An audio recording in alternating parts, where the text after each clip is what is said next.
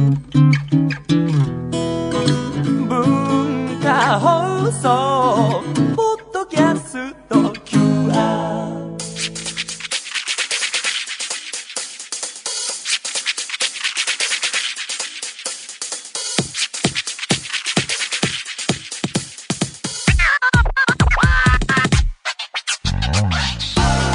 こんばんは。内山聖輝のワンクール。パーソナリティの内山聖輝です。えー、寒い日々相変わらず続いていますが皆さんいかがお過ごしでしょうか？あのテレビやニュースなどを見ると雪がえー東京も降りましたが今回冬大変すごい被害が出ている地域もあるということでまだまだ気をつける時期が続きますが、まあ、時期的にはえーバレンタインデーも近かったりしていろいろありますけれども、えーイベントごとで言えばですね、えー冬のオリンピックは今週始まったということでね、えーその開催地のピョンチャンも寒すぎるっていうニュースも見ましたけれども。まあ冬のスポーツなんであれですけど選手たちも体調管理すごい大変ですよね。寒いところに行ってあの4年に一度ピークというか、えーベストを尽くせるような状況に持っていかなければならないというのは大変なことだと思います。あのオリンピックが来るたびにというかこういう大会があるたびにいつも思うんですけどこうメダルという制度のあー良し悪しというかメダル取るのはすごいなと思うんですけど4位5位とかでも十分にすごい成績なのにこうニュース的に言うと選手によってはメダル取れずみたいなことに変換されてしまうのはねなんかいつも違和感あってねなんか十分すごいじゃないかみたいな。例えばねワールドカップベスト4なんて言ったら大変すごい成績ですからなんかそれはねいつも思うんでね。まあでもやっぱりこうオリンピックだとやっぱメダルっていうのがね前に出てきてそこに入るか入らないかみたいなものが大変こう扱われ方として大きな違いが出てくるっていうのがね、えー少し違和感も感じながら、えー見ていくんじゃないかなと思います。それでは内山昂輝の1クールスタートです。それではお便りを紹介します。えー、ラジオネーム、まほさん。22歳の方。内山さんこんばんは。先週内山さんがお話ししていた TOHOシネマズ日劇の閉館。それに伴い行われた日劇ラストショーの最終日、2月4日のタイタニックに行ってまいりました。昔銀座でアルバイトをしていたこともあり、バイト終わりに上映映画によって今日は日劇に行くか、えー、ピカデリーに行くかという日々を送っていた私にとっても日劇の閉館は悲しいニュースでした。まあ、要はビルの右に行くか、左に行くかというあたりですけれども。しかし、最後に1996年生まれの私が、まだ若いですね。えー劇場で見ることができなかった映画、タイタニックを日劇のスクリーンと音響で見ることができ、本当に最後までありがとうという気持ちでいっぱいです。あの場所に日劇がなくなってしまうのは悲しいですが、日比谷にできる新しい映画館にも足を運んでみようと思います。えー、まあ先週、あの、東方シネマズ日劇っていう、えー場所としてはかなり昔から、えー続いてきた映画館が、とても大きな、えーサイズ感のスクリーンを持つ映画館が、えー終わってしまうということでね、悲しいという話をしたんですけれども、こういうお便りをいただきました。タイタニックをご覧になったんですね。タイタニック確かに僕も、えー、マホさんよりは、えーだいぶ上ですけれども、あのー見たことないですね、映画館って言えば。あの、タイタニックで思い出すのは、いつも、なんだろうな、当時のニュース映像みたいなのが出てくるのが、こう、タイタニック、確かに映画館にも、えー、大変多くの人が駆けつけ、その後こう、まだ DVD 時代ではなかったので、こう、レンタルビデオになった時も大変、えー、みんなが借りに行き、えー、ビデオが不足したみたいな、えー、ね、長編のビデオですけれども、なんでしょうね。そんなに前のことではないはずなのに、まあ、とは言っても結構前か。どうなんでしょうね。この、この、覚醒の感というか、ビデオが足りないっていうのがね、こうメディアの違いだし、いや、配信でいけるっしょみたいな時代になった今、こう振り返ってみると、何なんでしょうね。こう、歴史の教科書を見る思いというか、なんかこう自分が生まれていた時代のことが、そういう歴史観が出てくると、年を取ったなっていう気分になりますね。なんかこう、どんどんどんどんそういうことが増えていくんでしょうね。そんでこうなんか、私が若い頃はみたいな、昔はこうだったんだみたいな、うざい議論を押し付ける人に、となっていくかと思うと、えー、年を取るというのはとても悲しいことだ、というふうに感じますけれども。ね、日比谷に新しい映画館もできるそうなので、それがどんな映画館なのか、えー、どうね、まあ日劇とはまあ違う特色だと思うので、それは、えー、また違う、えー、面白さがあるんでしょうが、確かに一撃がなくなったのはね、とっても悲しいですね。ラジオネーム、かすみさん。内山さんはじめまして、いつも楽しく拝聴しております。私は今、確定申告の準備に追われております。それで気になったのですが、内山さんは毎年確定申告ってどうされていますか？以前他の声優さんが3月放送のラジオでまだできてなくてまずいと言っているのを聞いたことがあります。領収書1年分の集計とか申告期になってやろうとしてもなかなか難しいものがありますよね。普段からコツコツ準備されているのでしょうか？よければぜひ教えてください。大変生々しい話題ですね。確定申告ね。まあ、プライバシーに関わることなので深くは話しませんけど、まあ、あの、基本的には、プロにお任せしていて、えー、だからね、逆にというか、こう、まあ、毎回毎回終わると資料をもらってパラパラ見るんですけれども、ほんとね、難しい部分もあるので、用語とかね、く、あの、分け方とかね、その全てを把握してるというか、それに対する、えー、エキスパート的な知識は全くないですね。まあ、で、まあ、領収書に関しては、まあ、1年分の集計ね、それでこう、えー、経費などに分けていくんでしょうけれども、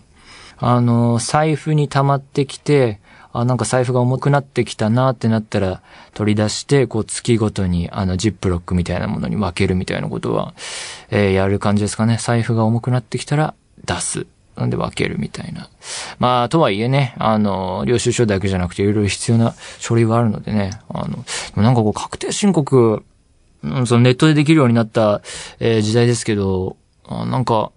もっともっとこう、ね、なんかデジタル化によって、簡単にならないのかなっていつも思いますよね。なんか、ねえ、どう、どうなんでしょうね。すべてが、えー、電子マネーとか、まあ、クレジットカードでもいいですけども、現金じゃなくて、そういうのデータ化されていって、もう全部それでこう、何かでこう、まあ、印刷すれば全部一覧になるような表みたいなのが出てくるようになって、それでこう、こう振り分けるみたいな。なんか、なんかこうね、やることが多いなっていうのは未だに思いますね。そんなところですかね。はい。というわけで何でもいいので送ってみてください。皆様からのお便り引き続きお待ちしています。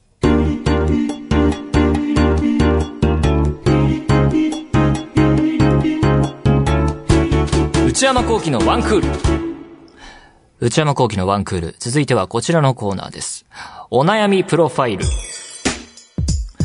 えー、このコーナーは皆様が抱えている悩みをなるべく詳しく書いて送っていただき、それを私内山が分析させていただくコーナーでございます。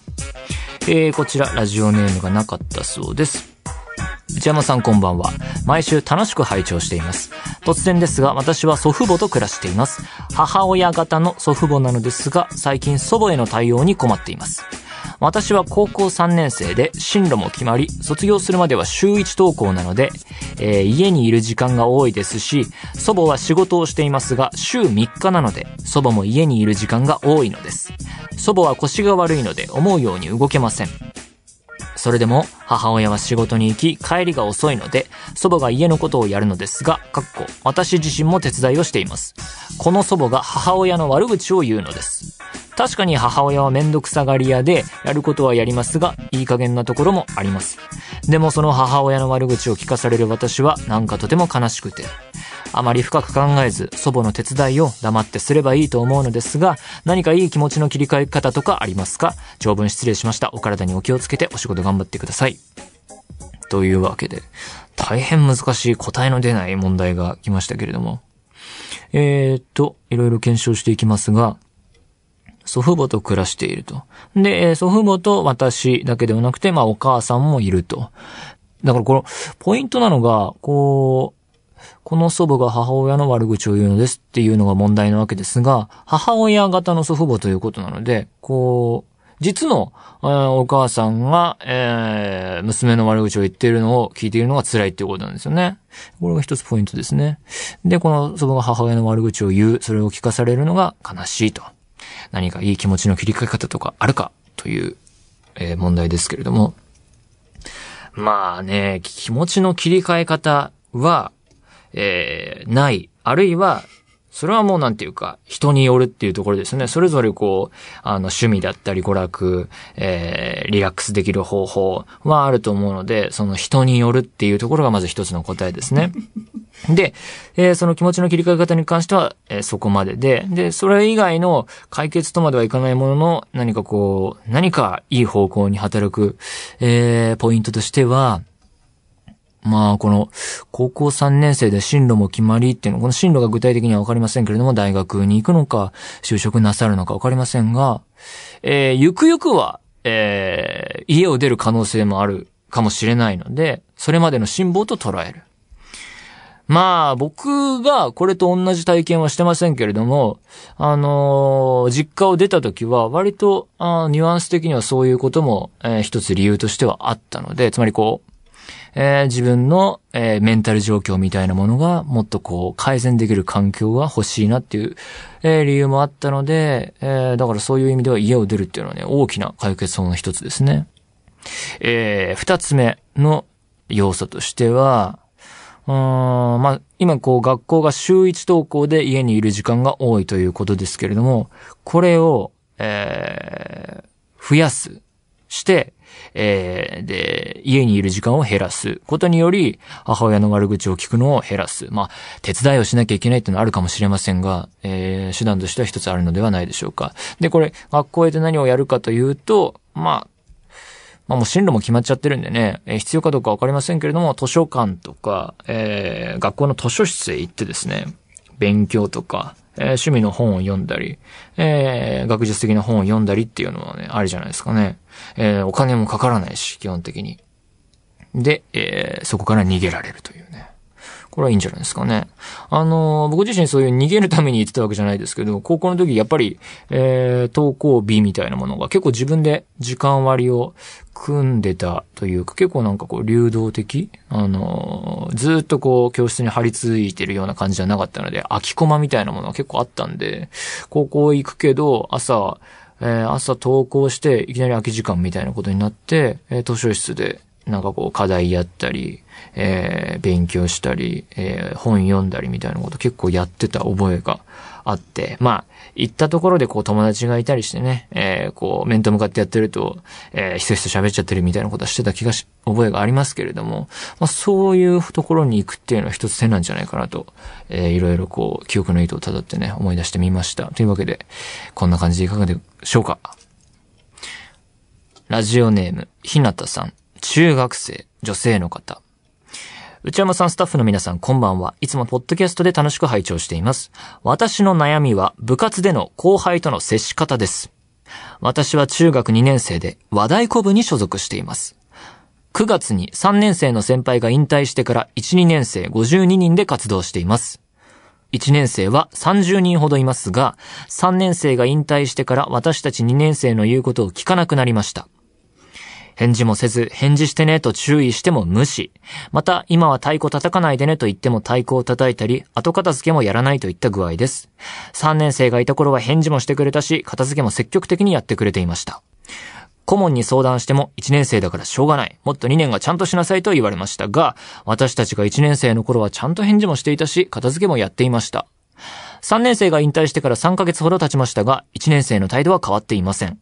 一部の子はちゃんとしているのに、多くの子が言うことを聞いてくれないので、そのちゃんと返事などをしてくれている1年生まで、他の2年生に悪く言われているのがなんだかなといった感じです。これからどう接すればいいでしょうか長文、また愚痴らしくなってしまいすみません。今年もワンクール楽しみにしています。というわけで、こちらもまた難しい問題ですね。えー後輩に舐められているという悩み、えーまあ、人間関係の問題と言ってもいいかもしれません。で、いろいろ見ていきたいんですけれども、今後ね、あの、時系列的なポイントで言うと、3年生が引退してから、えー問題は始まったと。3年生がいた頃は返事もしてくれたし、片付けも積極的にやってくれていたのに、何でしょうね、最近そういう映画も見ましたね。あのバランサーが失われてしまう、えたことによって、この街は変わってしまったみたいなね、それをこう彷彿とさせるエピソードですね。えー、で、言うこと聞かなくなってしまったと。で、顧問に相談しても、えー、2年生がちゃんとしろと言われてしまう。まず、大前提として、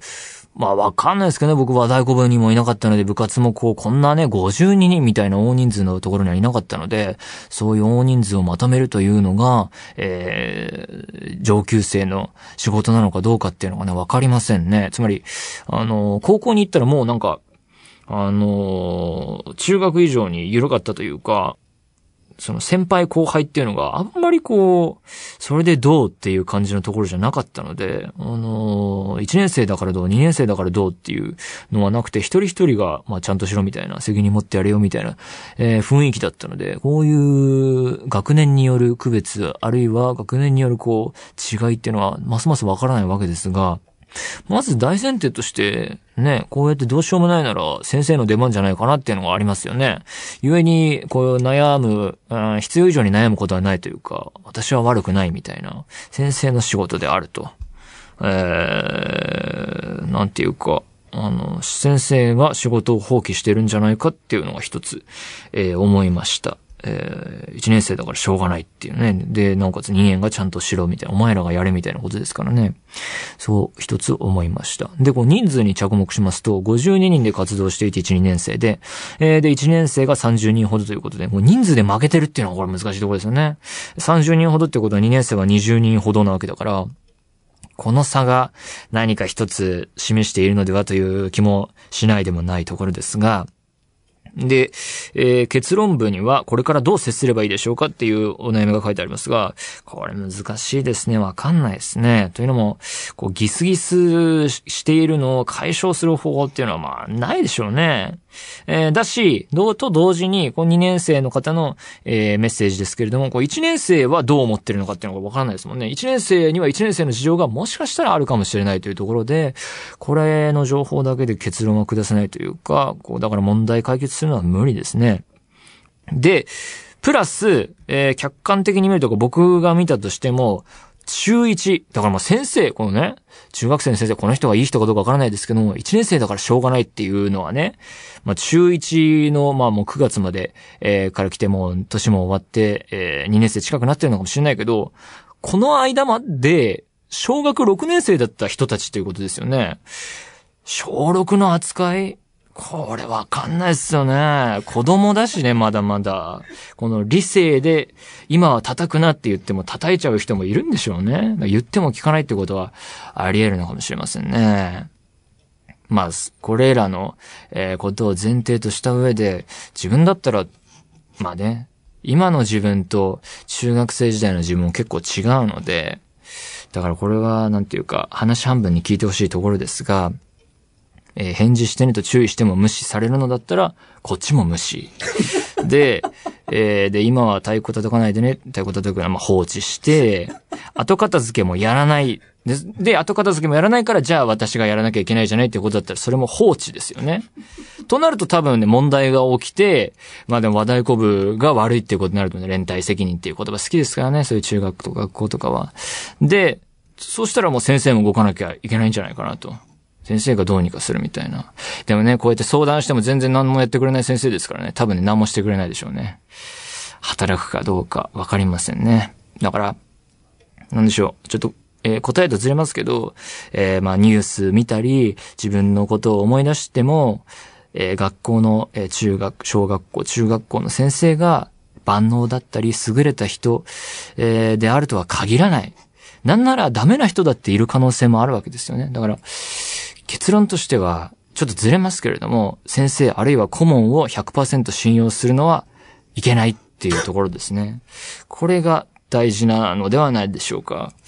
というわけで、こ人間関係の問題、これちょっと難しいですね。聞いてもわからないんでしょうね。だから、聞いて、同じ、えー、レベルじゃないと捉えるというか、そのメンタルの保ち方としては、あ、ちょっとまだ達してない人たちなんだなって思うっていうのが ポイントに。私と彼らは違う、えー、生き物なのだみたいな、丁重に見下すみたいなことが大事なのではないかなと、もうこう、中学生を何年も前に置いて私としては思いますね。というわけで、えー、いかがでしょうか。皆様からのメール引き続きお待ちしています。以上、お悩みプロファイルでした。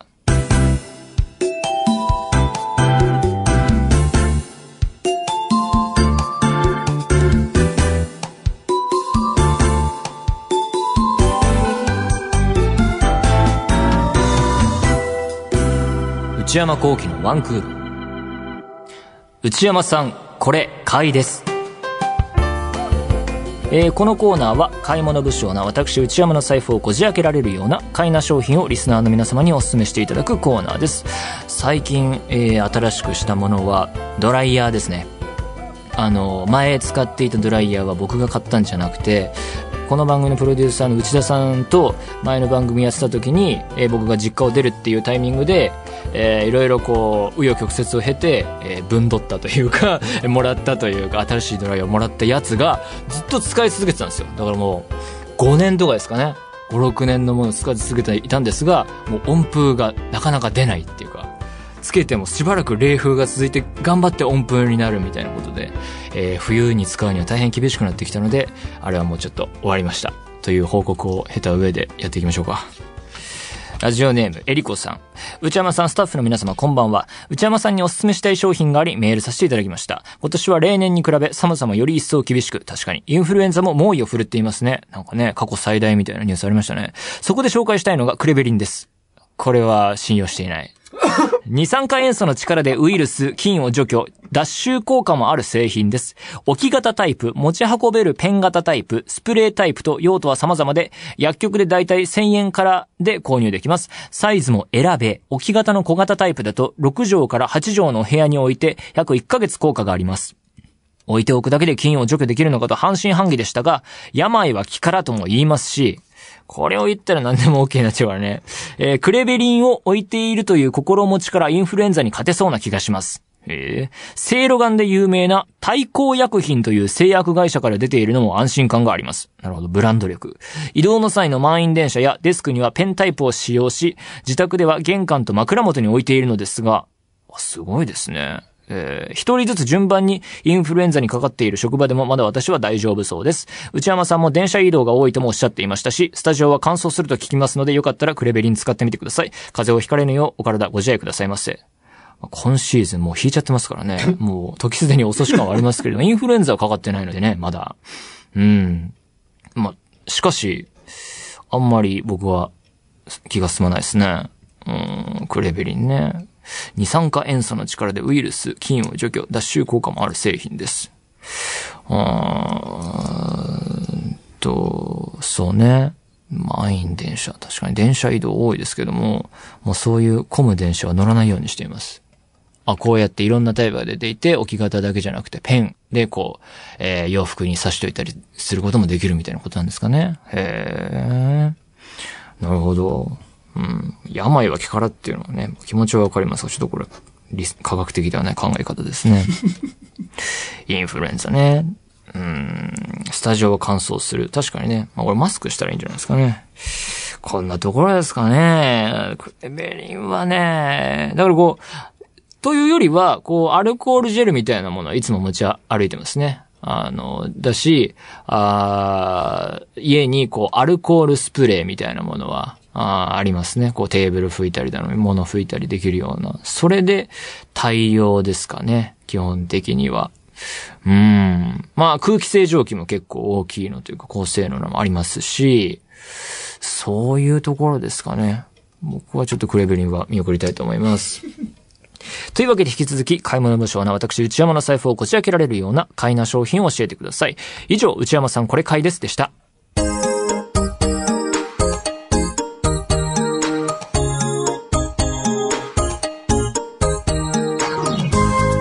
内山幸喜のワンクール、そろそろお別れのお時間です。まあ、家のドライヤーが新しくなったんですけれども、なんかこう、実家を出てから、まあ、家電製品を買って、なんかいろいろ